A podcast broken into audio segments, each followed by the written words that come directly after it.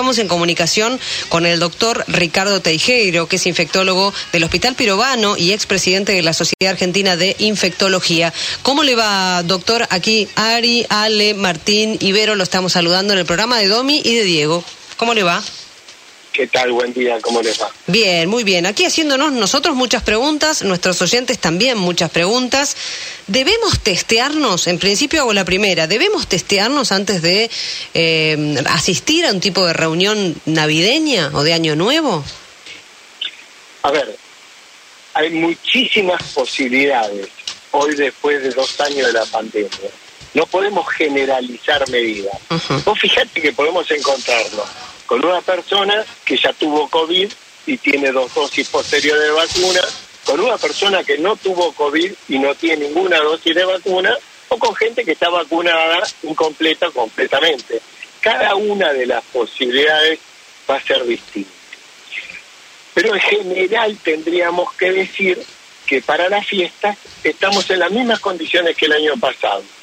Hacer en lo posible al aire libre, con distanciamiento, el uso del barbijo cuando no se puede respetar estas medidas el mayor tiempo posible, no intercambiar entre distintas familias, en lo posible hacer las fiestas con la familia, con el grupo que habitualmente uno comparte y lógicamente si alguien está viniendo del exterior o está viajando o tuvo contacto con alguien que vino o tiene síntomas o tuvo contacto con alguien que tiene síntomas, esas personas se deben aislar y en lo posible hacerse sí la PCR. Hmm. No generalizar la medida.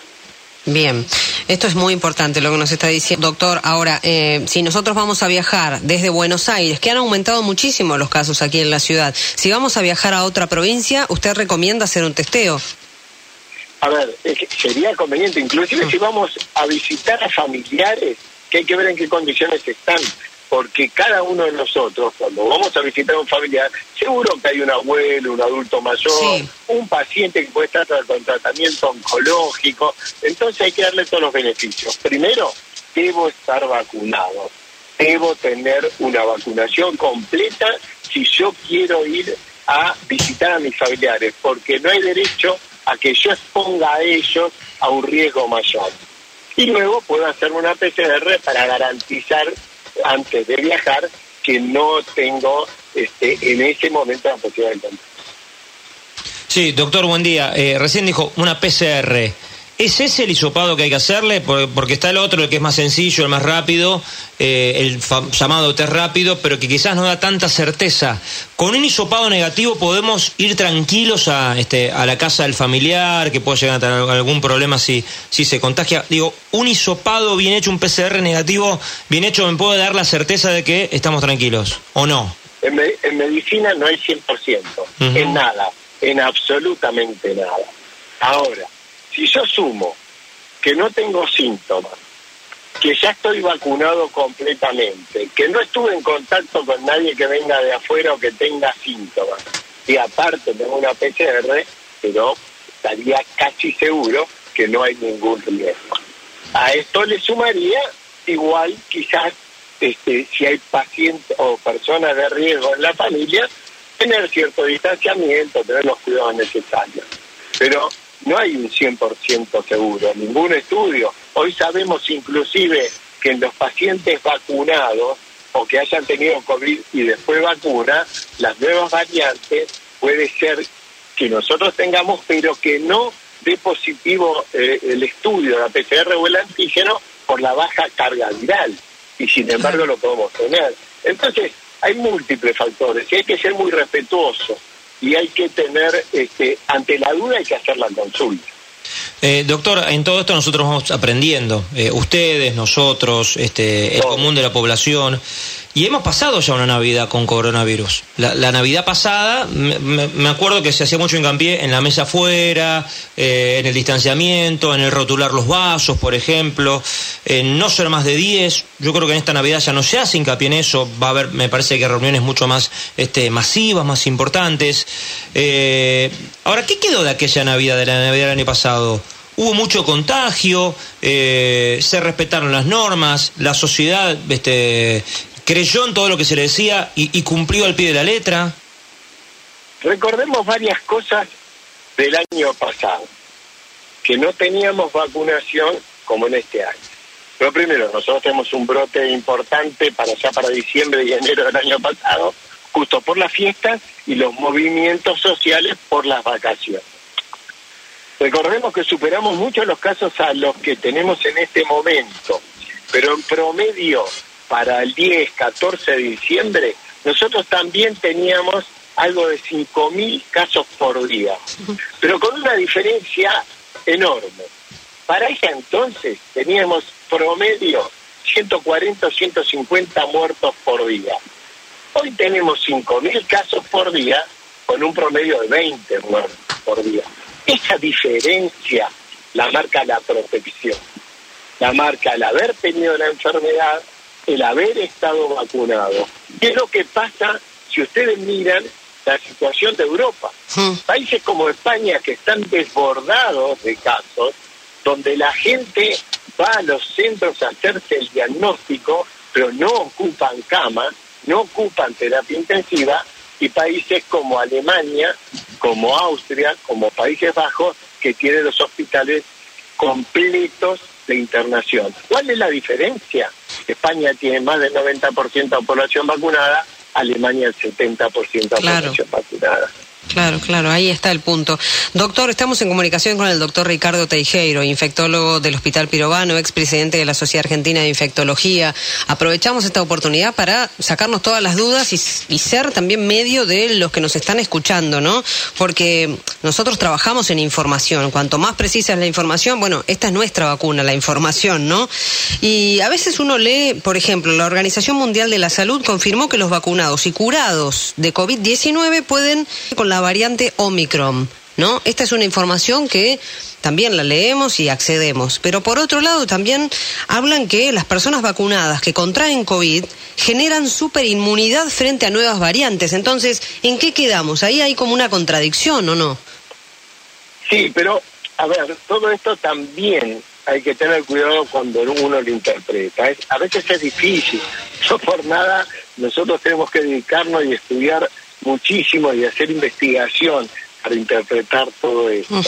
Lo que sí la vacuna es sumamente efectiva para no tener enfermedades graves, no tener complicaciones. La vacuna siempre se dijo que no podía evitar la transmisibilidad del virus. Entonces, uno puede tener contacto con cualquier variante, puede estar transmitiéndolo, pero lo más importante que uno no va a hacer una complicación, no va a hacer una neumonía grave, no va a estar internado y no va a morir. Eso es lo que le pedimos a la vacuna. Ahora bien, si nosotros podemos lograr tener la mayoría de la población mundial vacunada, seguro que el virus lo vamos a controlar. Mientras no tengamos eso, se van a poder generar nuevas variantes, porque este es un virus que muta mucho. y si vos mirás el mapa mundial, el mapa mundial de vacunados, no llegamos al 40% en el ah. mundo. Nadie está mirando a los países pobres que no tienen accesibilidad a la vacuna. Bien, no me gusta hacer futurología, menos en medicina, pero sí hablar de a un corto plazo. ¿Vamos a tener que vacunarnos cada seis meses para reforzar esa vacuna que ya tenemos? ¿Quién lo sabe? Buena pregunta que no tiene respuesta. Acá lo que tenemos que saber si este virus tiene la capacidad de ser perdurable. No todos los virus, vos fíjate que hay infinidad de virus respiratorios, muchos son cíclicos, virus incisional, adenovirus, cualquiera, pero el, el único que es perdurable y que puede hacer brote todos los años es el virus influenza, por ahora en gran escala. Pero este virus todavía no lo sabemos. No sabemos si lo vamos a controlar, si va a seguir apareciendo, o va a pasar como un virus endémico que solo va a ser cuadros leves, simple, sin grandes riesgos. Eso todavía no, lo no tiene respuesta. Bueno, y hablando de futurología, ¿no? Ya hablamos de la Navidad pasada, estamos hablando de esta Navidad que viene. ¿Cómo será la próxima Navidad, no? ¿Cómo nos encontrará? Seguramente que nos va a encontrar en la próxima Navidad, ya finalizando el 2022, con este, una escala de protección por varios motivos. Primero, por la diseminación que está haciendo Omicron, toda persona que tenga contacto con el virus también tiene un nivel de protección adecuado. No es solamente la vacuna. No podemos despreciar la protección que da la enfermedad o este, el contacto con el virus. Es muy aceptable. Entonces, con esta diseminación de las variantes ya en un año vamos a tener un nivel de protección muy alto en la población. Y seguramente, como toda pandemia, como muestra la historia de pandemia, con picos y valles como está haciendo esta, en dos años y medio, tres años, tiende a ir desapareciendo. Pero no olvidemos que nosotros mismos podemos generar nuevas pandemias con lo que estamos haciendo.